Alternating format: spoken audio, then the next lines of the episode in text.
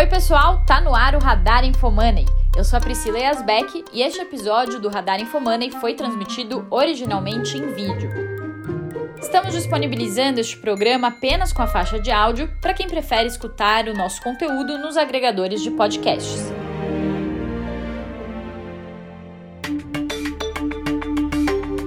Oi, pessoal, 13 de abril de 2021, tá no ar o Radar Infomoney com as principais notícias para te atualizar no meio do dia. E hoje os destaques são: Pão de Açúcar dispara após seu controlador Cassino anunciar estudos sobre nova operação envolvendo a subsidiária Cenova. Ações ainda sobem após a disparada recente. Entenda por que os desmembramentos e vendas de ativos, como a Cenova e o Açaí, impulsionam as ações do Pão de Açúcar. A bolsa cai pela manhã com o aumento do risco fiscal diante de nova PEC que pode tirar despesas do teto de gastos. No radar corporativo, PetroRio entre as maiores altas depois de divulgar números sobre reservas. Início da reserva do IPO da Caixa Seguridade. Resultados prévios de construtoras e indicações para VEG, Tupi e Gerdau. E antes de começar, não esquece de deixar o seu like e se inscrever no nosso canal se você ainda não estiver inscrito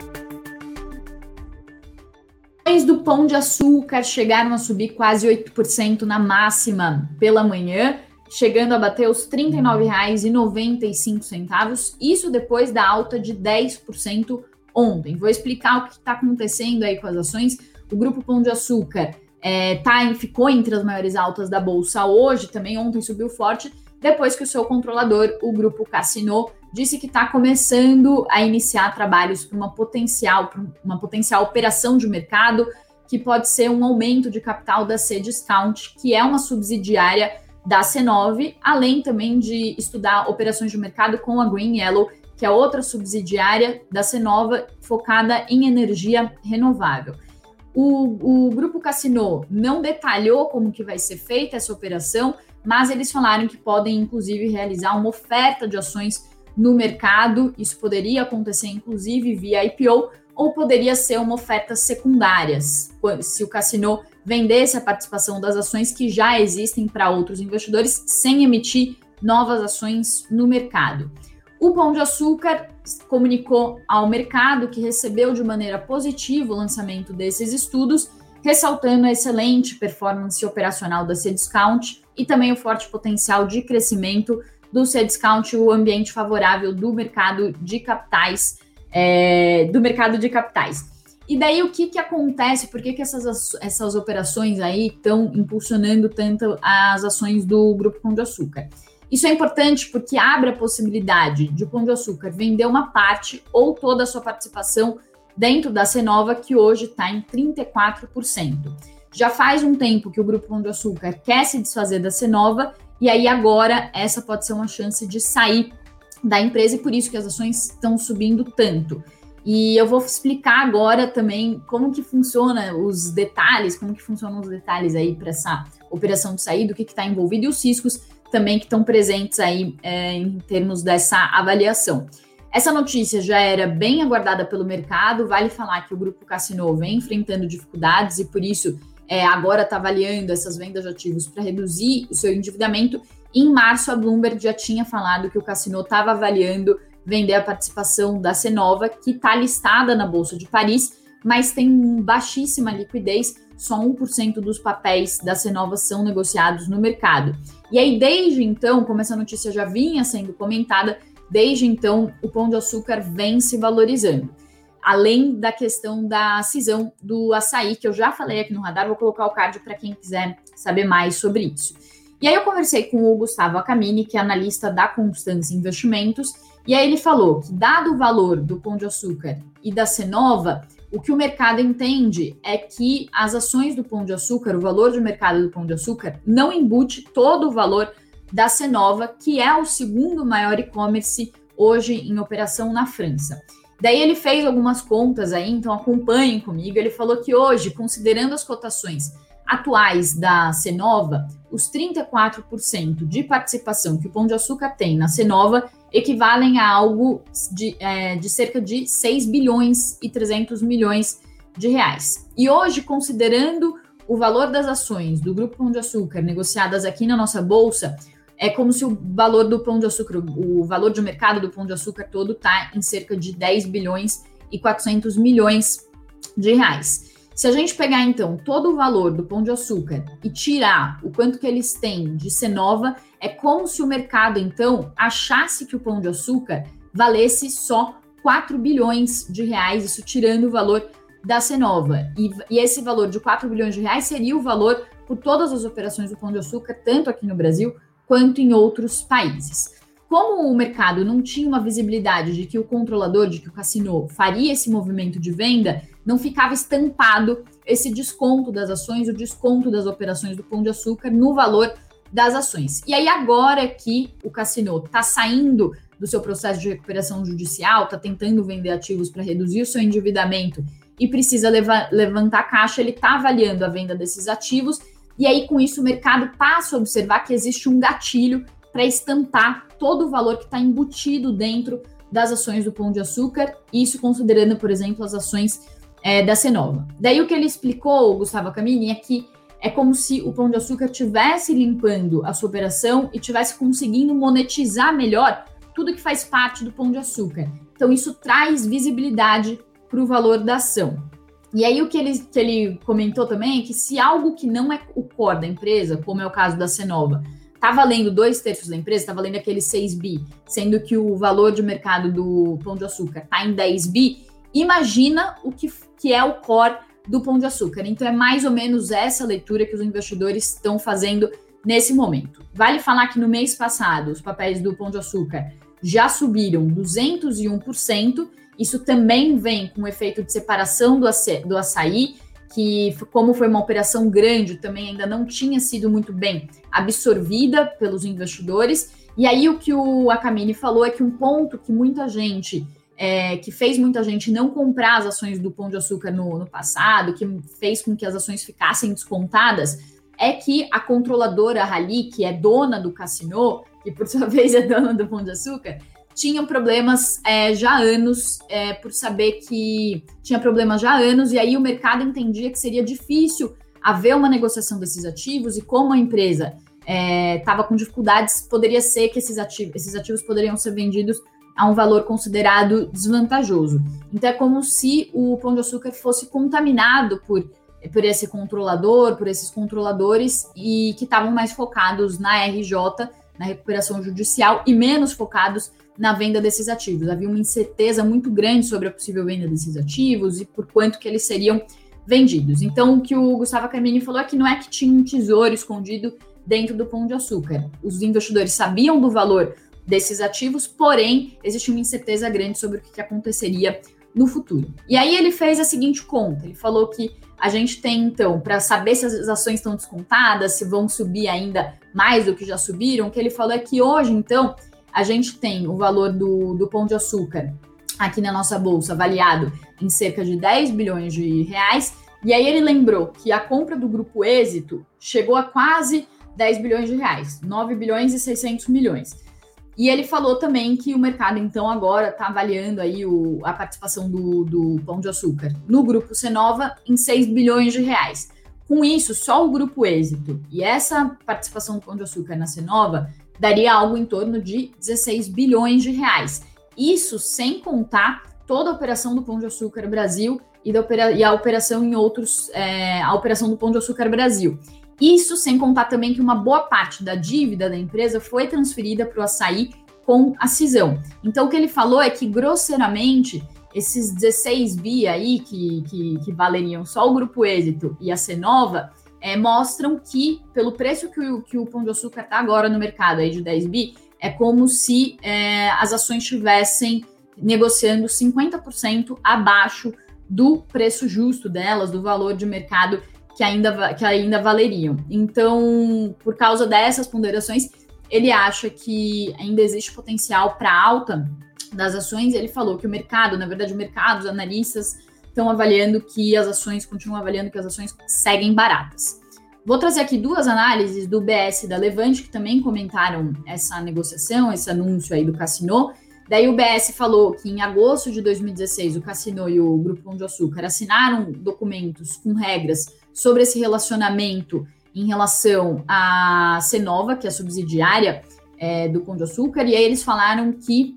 é, um artigo desse, desse documento diz que se o Cassino ou a Cenova decidirem iniciar um IPO, ou incluindo uma oferta secundária de ações, o Pão de Açúcar teria direito a vender todas as suas ações com prioridade. Mas o acordo não explica se esse direito do Pão de Açúcar de vender as ações com prioridade é válido no caso da venda de uma subsidiária da Cenova, como é o caso desse, desse anúncio que foi feito aí sobre possível operação com a C-Discount e a Green Yellow, que são subsidiárias da Cenova. E daí o que o BS diz é que se os direitos do Pão de Açúcar forem válidos e o negócio for bem sucedido, ele conseguir sair da Cenova, eles veem potencial para é, aumento, para valorização das ações no curto prazo. Eles falaram que ainda não dá para ter certeza sobre isso, porque ainda não se sabe como que essas regras vão ser aplicadas, e aí, por isso, o BS, por enquanto, colocou o preço-alvo do Pão de Açúcar em revisão, porque está aguardando esclarecimentos sobre esse negócio. E aí, a Levante falou que, independentemente do formato dessa operação aí que o Cassino anunciou, eles acreditam que a notícia é bastante positiva para o Grupo Pão de Açúcar, já que ela pode possibilitar a venda de participação do Pão de Açúcar na Cenova e falar, e aí eles falaram que isso começa a se materializar, começa a sair do campo da especulação depois de muitos anos aí de espera. De, de, muitos anos, não, alguns anos aí de espera, que o mercado já vem comentando essa operação. E daí eles falaram que, considerando as possibilidades, mais interessante seria o Grupo Pão de Açúcar e o Cassino se desfazerem da participação da Cenova via oferta de ações de mercado, que daria mais liquidez para as ações da Cenova, que, como eu disse, são pouco líquidas, tem um só, 1% só de free float, de negociação no mercado.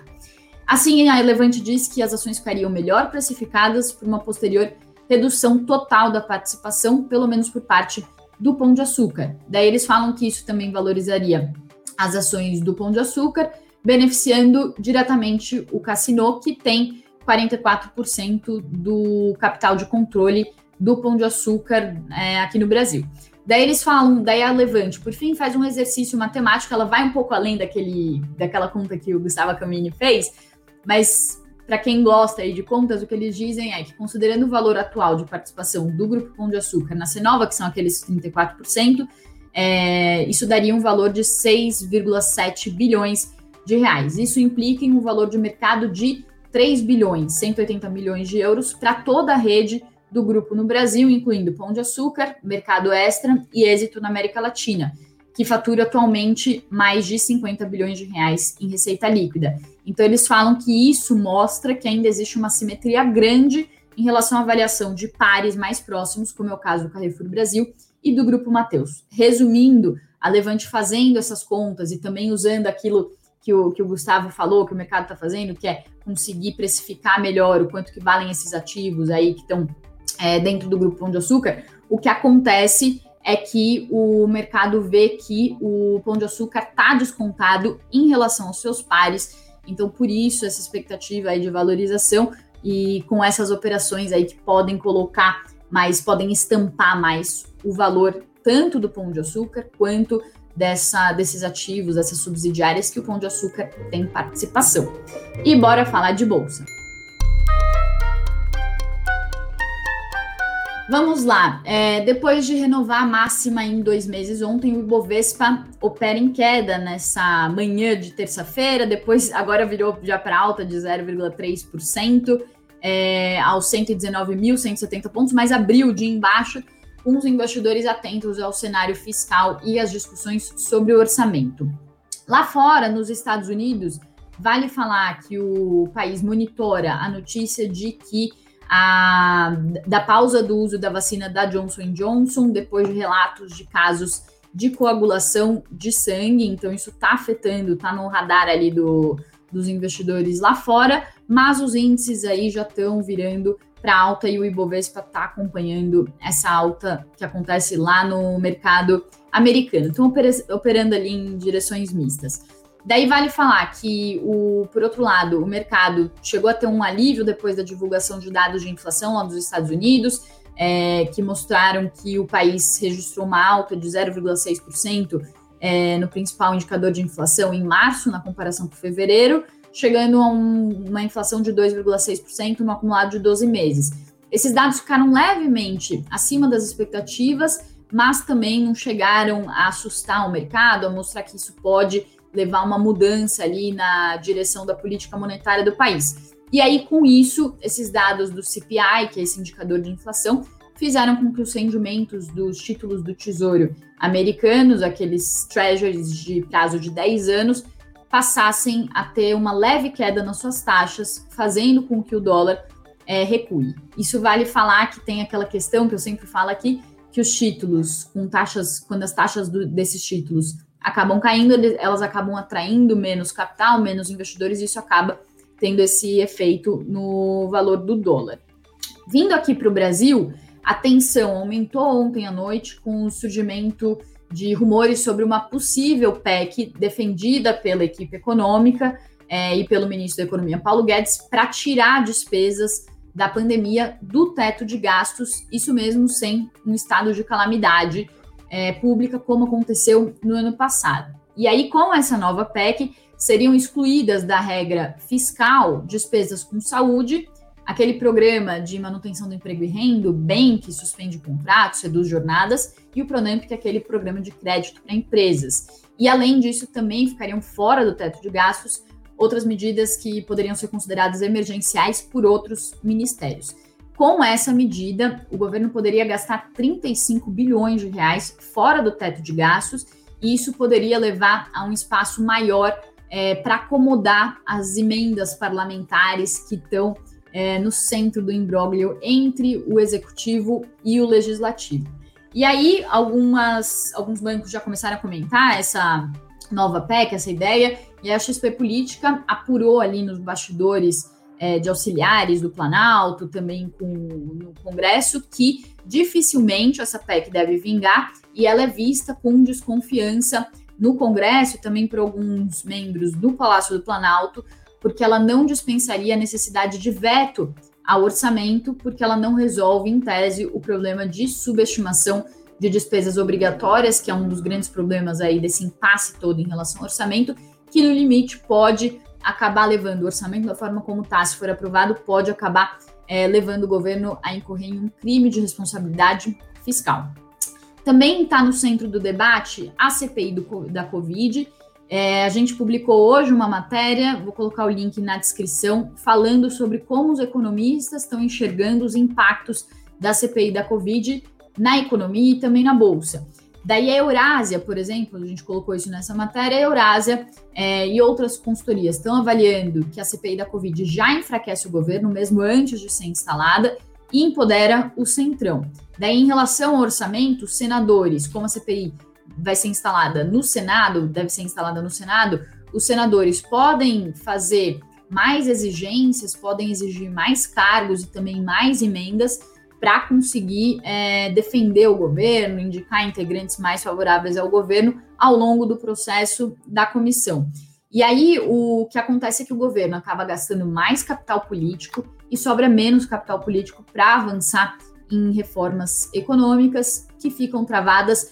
também não só por causa disso, por causa do menor capital político que o governo fica, mas também porque todo o Congresso e o país, de uma, de uma forma geral, vai ficar focado nessas investigações que passam a entrar nessa CPI. E aí a Eurásia, isso se ela for instalada, e aí a Eurásia acha que em maio, por causa disso, em maio e abril, tudo fica parado, é, mas que o desenvolvimento dessas reformas, o avanço dessas reformas, depende principalmente da curva da Covid no país. E aí eles acham que se a gente tiver uma melhora na curva da Covid a partir de maio, e eles acreditam que isso pode acontecer, é, as reformas podem voltar a caminhar, mas eles falam principalmente da reforma administrativa. É, já outras consultorias, como por exemplo MB Associadas e Tendências, não acreditam nisso, acham que não deve haver reforma nenhuma até 2022, porque o Centrão está ganhando força, o Centrão ganhando força deve ficar emplacando ali suas pautas, suas emendas,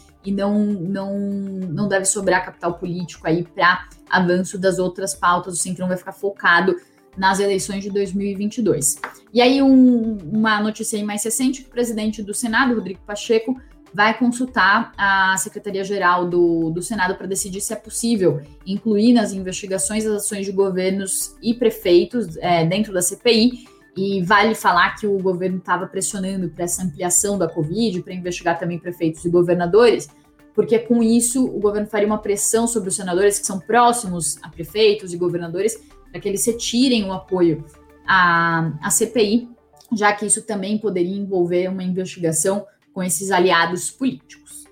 Aqui no Brasil também a gente teve divulgação dos dados do varejo, então, as vendas do comércio varejista subiram 0,6% em fevereiro sobre janeiro. Esse resultado veio em linha com o esperado, mas no trimestre encerrado em fevereiro, houve um recuo de 5,78% das vendas. Então, é mais um sinal de que a gente pode ter um primeiro trimestre ruim para a nossa economia. E bora para o radar corporativo.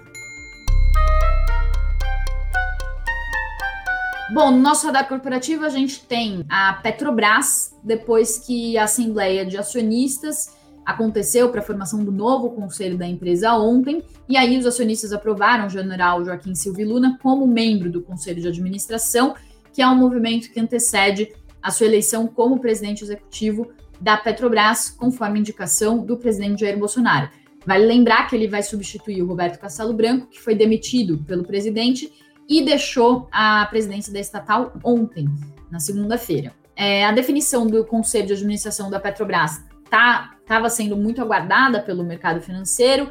e a, os próximos passos continuam sendo muito aguardados, porque devem deixar mais claro se vai haver possíveis mudanças de rota na gestão da empresa, principalmente em relação à política de preços de combustíveis, de reajuste de preços, e também em relação à venda de ativos da Petrobras. E aí o Bradesco BBI disse que a eleição é, dos novos membros não trouxe surpresas em termos dos nomes que foram propostos e que o conselho deve votar o nome do novo CEO provavelmente ainda nessa semana. E aí tem uma outra notícia aí relacionada à Petrobras, que a Petrobras informou que concluiu ontem a recompra de títulos globais da sua subsidiária Petrobras Global Finance e o volume de principal é, entregue pelos investidores excluídos dos juros não pagos foi de quase 2 bilhões e meio de dólares. E aí o valor total pago a esses investidores foi de 2 bilhões 720 milhões de dólares, considerando os preços ofertados pela Petrobras, excluindo os juros. É, vale falar que vou colocar aqui na descrição também uma matéria da nossa editora de mercados, Lara Risério, falando sobre essa assembleia da Petrobras ontem e como que o clima também foi bem intenso nessa assembleia, apesar de, de a assembleia apenas ter confirmado aí as indicações de alguns nomes e também de Joaquim Silva e Luna.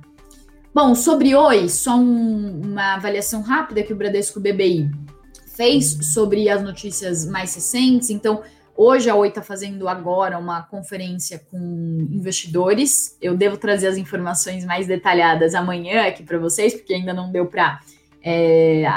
para chegar na parte ali das perguntas e colocar o que foi perguntado para vocês aqui no radar, que é a parte que mais interessa, que mais pode trazer novidades em relação à Oi.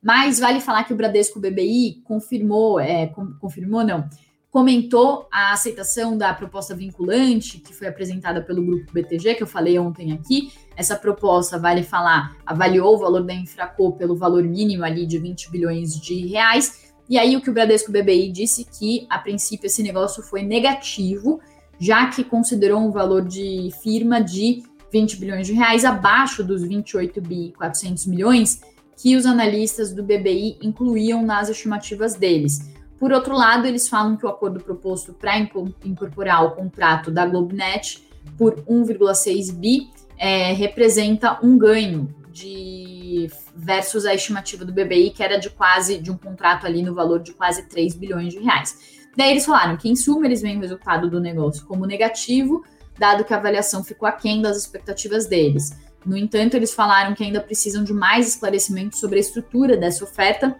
feita pelo BTG e pela Globinet, principalmente no que diz respeito a essa incorporação do contrato da Globinet. E eles falaram que, é, apesar desse anúncio ter sido negativo, dessa proposta aí ter sido negativa, com esse valor mínimo de 20 bi, eles continuam otimistas com a Oi e falaram que a Oi é a ação preferida deles no segmento de telecomunicações na América Latina e tem uma, um preço-alvo para as ações de R$ 3,50 e uma recomendação de compra. No nosso radar corporativo, temos também PetroRio, que estava entre as maiores altas pela manhã, está acompanhando também uma sessão de alta para o petróleo, que estava subindo mais de 1% pela manhã, depois de fortes dados de importação de petróleo da China. E aí, mais especificamente, no radar da PetroRio, tem um comunicado que saiu é, sobre uma nova certificação das suas reservas e dos seus recursos, que foi elaborado por uma consultoria que mostrou que as reservas provadas de óleo dos campos de Polvo, Tubarão Martelo e Frade tiveram uma alta de 7 milhões e 700 mil é, de barris em 1 de janeiro deste ano, em relação ao último relatório de 30 de abril de 2020. Resumindo, eles viram que as reservas estão maiores do que estavam previstas ali no, nos últimos relatórios. E aí eles falam que depois dos ajustes para a equalização dos, dos relatórios, o aumento foi de 16 milhões de barris. O bloco BMC 30 de Wahoo,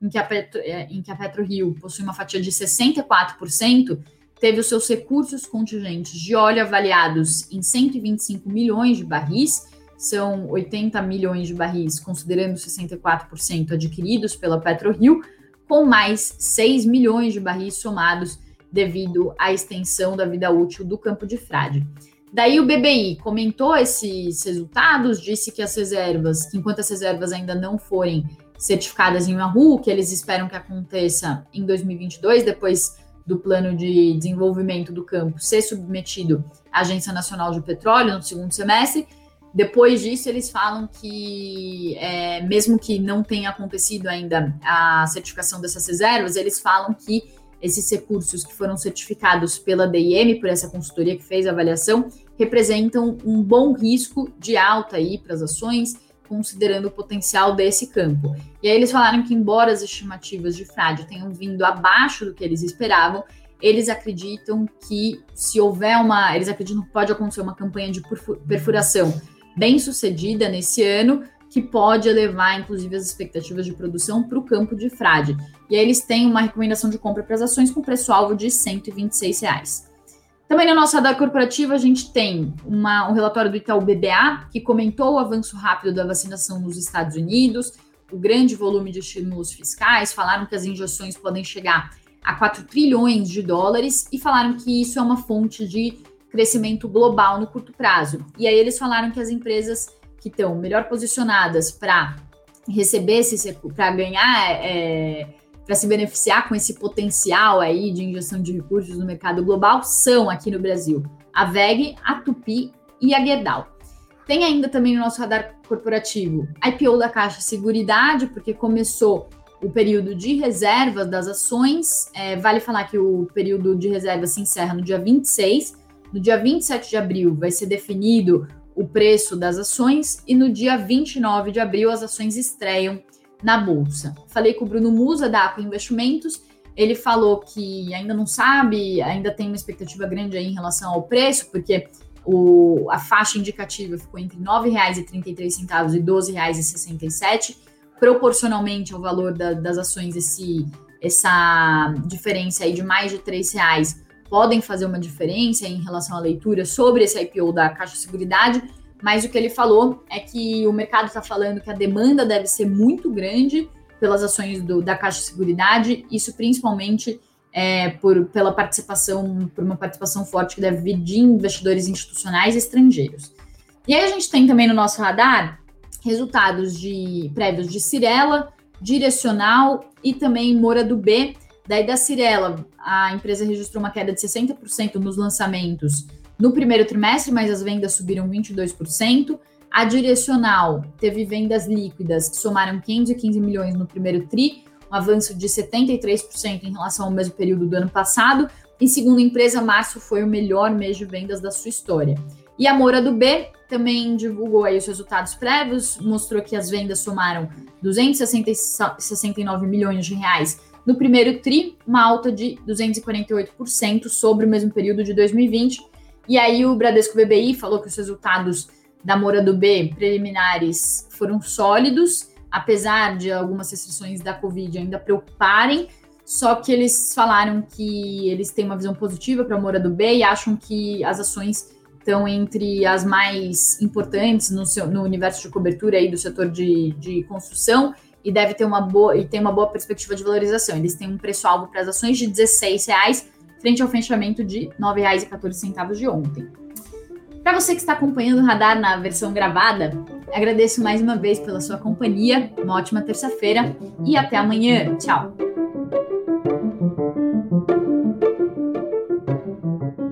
Infomoney é um programa diário que resume os fatos mais relevantes do noticiário econômico e político do Brasil e do mundo e os seus impactos no comportamento das ações e de outros investimentos. A direção e montagem é de Lion Fidel, apoio editorial de Lara Risério. As trilhas adicionais são do Envato Elements. E eu, Priscila Yasbeck, faço a produção e apresentação deste episódio.